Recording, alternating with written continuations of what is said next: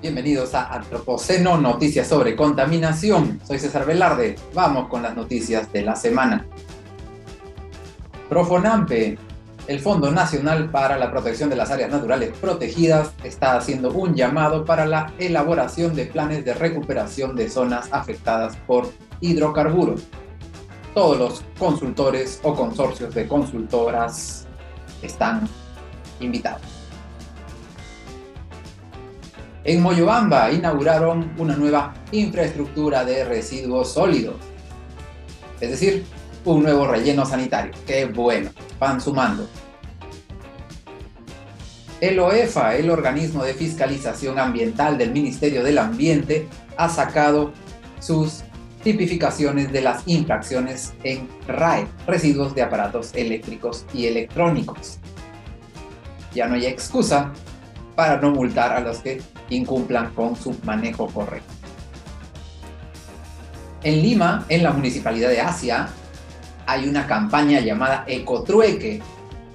Primera vez que escucho este tipo de cosas. Eh, he visto la mecánica antes y les cuento cómo va. Tú llevas tus residuos reciclables, plástico, vidrio, metales, etc. Y la municipalidad muy amablemente te puede dar algún tipo de bien. Compost, macetitas del vivero municipal, flores, plantitas, algún otro tipo de, de objeto, ¿no? Memorabilia que le dicen tal vez agenda, tapicitos, etc. Muy interesante. Algún tipo de mecánica parecida he visto en algunas municipalidades, pero jamás como ecotrueque. Suena muy marketing. En Tacna, lamentablemente, la municipalidad sigue pidiendo que se concluya el, proceso de, remediación en ITE.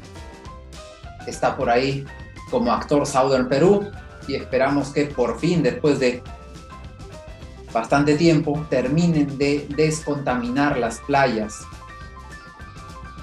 En Huancayo, el organismo internacional FAO ha capacitado a los trabajadores de la planta de valorización de residuos orgánicos. Bien ahí, Huancayo.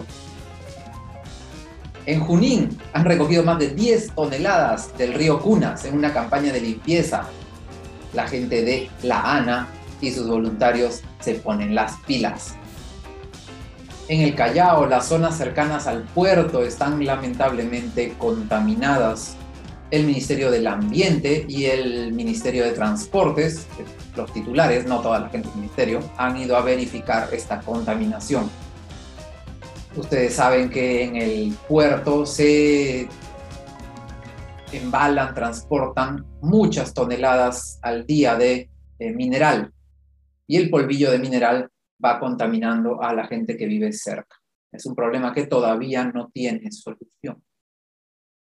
En Apurímac se realizó la campaña de limpieza del río. ¿De qué río? Del río Apurímac. Tremendo río.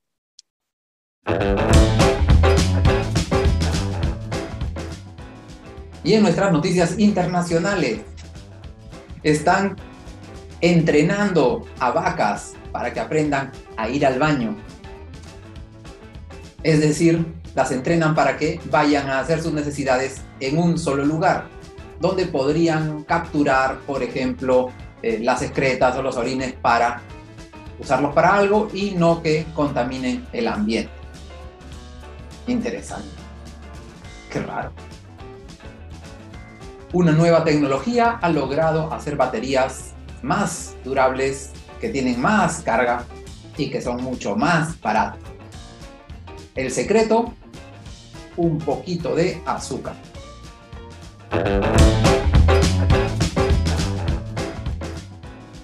Y en nuestra normativa ambiental de la semana, no ha habido normativa ambiental interesante en temas de tecnología versus contaminación.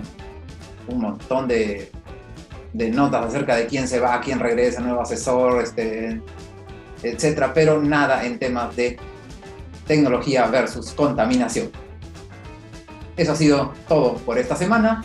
Pueden seguirnos en nuestras redes. Ahora estamos en todos lados, excepto en el Instagram, que todavía no sé bien cómo usarlo, pero por lo demás estamos en todos lados. Muchas gracias. Nos vemos la siguiente semana.